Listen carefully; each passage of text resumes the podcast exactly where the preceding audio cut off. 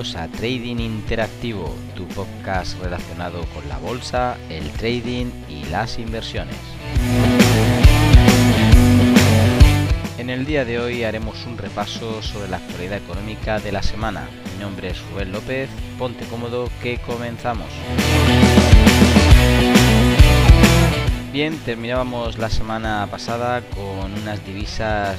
intención de ida y vuelta, un euro dólar que no lograba romper la barrera del 1.20 y caía prácticamente del 1.19 casi consolidado al 1.1887 como terminó. Y bueno veíamos también como el Eurostox 50 perdía la cota de los 4.000 quedándose en 3.978 y bueno el SP también tuvo un avance más o menos eh, importante durante la semana pero no logró seguir en esa continuidad que había tenido. Y bueno finalizó en los 4.128 el IBEX 35 arrancará desde los 8.565 puntos, habiendo bajado casi un 1% el último día. Como digo, no pudieron eh, ni siquiera las plazas europeas hacer que impulsara, ya que estas terminaron en planas y el IBEX, como decimos, un poquito levemente negativo. Y es que algunas de las empresas del IBEX 35 siguen afectadas por la crisis sanitaria del COVID eh, desde 2020. Algunas de ellas eh, hacen que España pierda pues más de 86 mil millones de, euros en gasto turístico debido al COVID. Y bueno, los viajes con destino a España entre los extranjeros, incluso también entre los españoles, han bajado en los últimos meses eh, muchísimo, hasta prácticamente cotas de hace 10 o 12 años. Sin embargo, pues hay algunas empresas con las que podemos jugar con cierta ventaja aquí en España ya que por ejemplo Inditex eh, premia a sus accionistas con más de un 1,3% de dividendo, pues ahora al comenzar eh, mayo, eh, dentro de muy poquito. También tenemos por otro lado Acciona que consulta a la Junta la salida en bolsa de su negocio energético. Incluso tenemos también por otro lado a las eléctricas con una subida y un incremento bastante abultado, bueno, debido a que el precio de la luz se ha inflado pues prácticamente debido al al, CO2, el gas y el frío en la Unión Europea y esto pues les va a traer ciertos beneficios a la hora de pasar por caja todos nosotros. Mirando hacia afuera prácticamente en Europa pues podemos ver cómo hay eh, muchos de las recomendaciones de analistas que están diciéndonos que es preferible comprar bolsa europea un poquito más tarde, que nos esperemos, ya que todavía no se le ve con la fortaleza a pesar de que haya reanudado su singladura alcista tras la, la crisis sanitaria del COVID-20. Por ir mencionando aquello que puede tener relevancia e importancia durante la semana, pues haremos un repaso, como no, de todo lo que nos espera sobre las noticias macro y fundamentales. Comenzando ya desde este lunes a las 9 de la mañana, tendremos las ventas minoristas en Europa. Por lo tanto, esto es una noticia de calado 3 y seguro que va a empezar a posicionarse con las manos fuertes a partir de, de primera hora del lunes durante posiblemente la tendencia semanal eh, haciendo también que la Libra, eh, con el discurso de, de Silvana Teneiro, miembro del CPM de, en, allí en Inglaterra, eh, aproximadamente sobre la una de la tarde, pues también tengan un bueno un pequeño interés en que pueda moverse de nuevo la bolsa para orientar prácticamente lo que sería la tendencia del día ya que ni la noticia que hay a las tres y media ni la de las 5 de la tarde proveniente de Estados Unidos, que es la emisión de notas del Tesoro a 10 años, incluso el discurso de Eddie Grossenger, eh, bueno, ninguno de ellos va a hacer que se mueva el mercado tanto como la noticia de por la mañana. No obstante, una de las notas importantes que tenemos que tener en cuenta desde la madrugada del lunes al martes serían las exportaciones, importaciones y la balanza comercial de China, que eso sí que va a mover allí en el, en el país asiático y por lo tanto puede trasladarse de alguna forma eh, pues al comienzo de nuestra sesión aquí en Europa. A partir de las 9 de la mañana pues también con el índice CEU de sentimiento económico de la zona euro pues vamos a tener también ciertos movimientos. No obstante lo interesante no es solamente la zona euro sino también en Alemania que es quizá el indicador de sentimiento económico más importante que nosotros tenemos Como bien sabemos, Alemania sigue siendo la locomotora de Europa y aunque esté afectada y últimamente no haya tenido ese brillo con el que nos sorprendía normalmente, pues todavía tiene mucho peso en, a nivel europeo. Eh, no obstante, deciros que a sobre las 12 y media del mismo martes, el índice de precio al consumidor y el IPC de exportación eh, alimenticia y energía de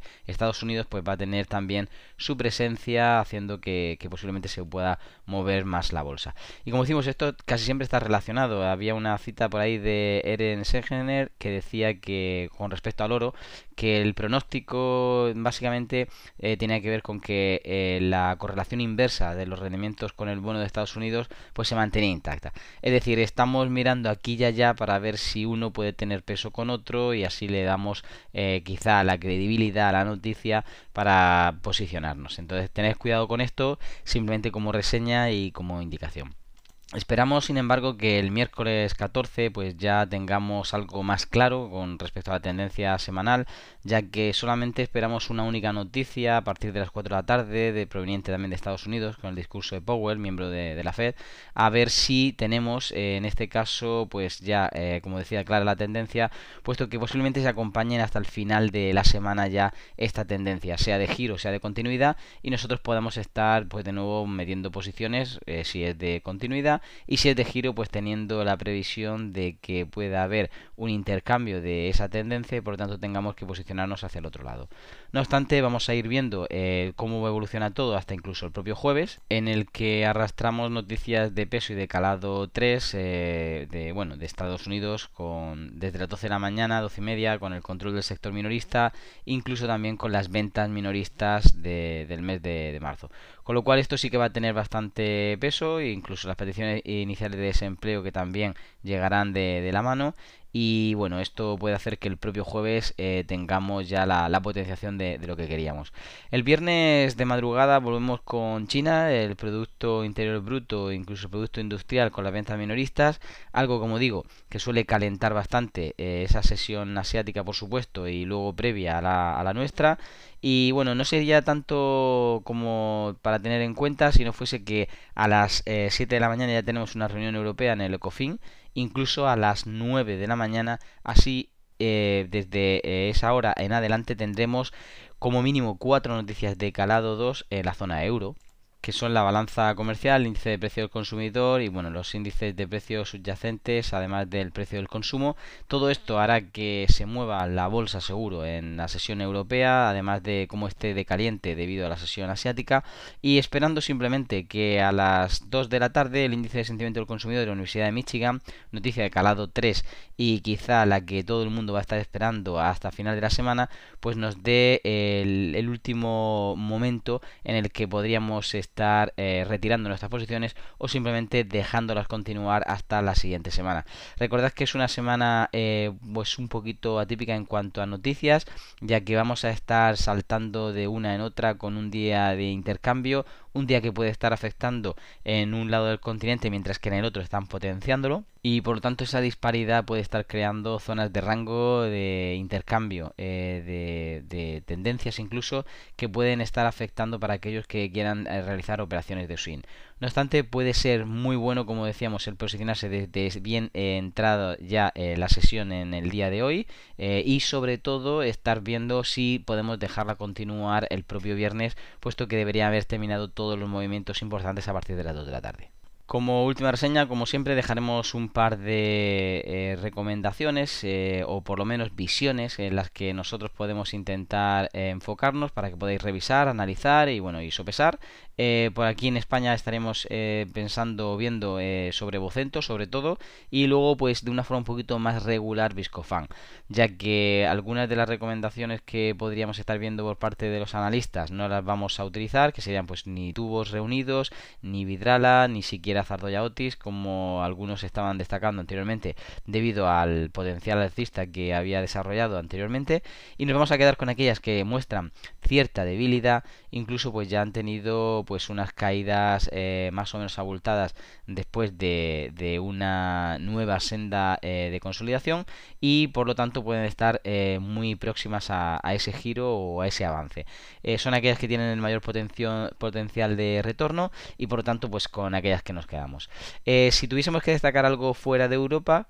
o mejor dicho, fuera de, de, España, pues nos iríamos directamente a Estados Unidos, más concretamente a las acciones del SP500 y por supuesto esperando después de que se produzcan ciertas noticias de fundamentales que hemos comentado durante la semana, pues para una creación ¿no? de, un escenario posiblemente de vuelta tras eh, algunos de los recortes que ha habido, sobre todo pues en algunas de, las grandes empresas allí en Estados Unidos. No obstante, eh, estaremos informando, como siempre, si vemos alguna cosa que pueda ser más o menos interesante. Espero de que estas noticias o incluso el aviso de ellas en la semana nos ayude también a poder posicionarnos aquí y allá y que tengamos por lo menos la previsión de que estas pueden ocurrir cuando nosotros estamos operando. Y esperamos que tengáis una muy buena semana de trading. Se despide de todos ustedes Rubén López.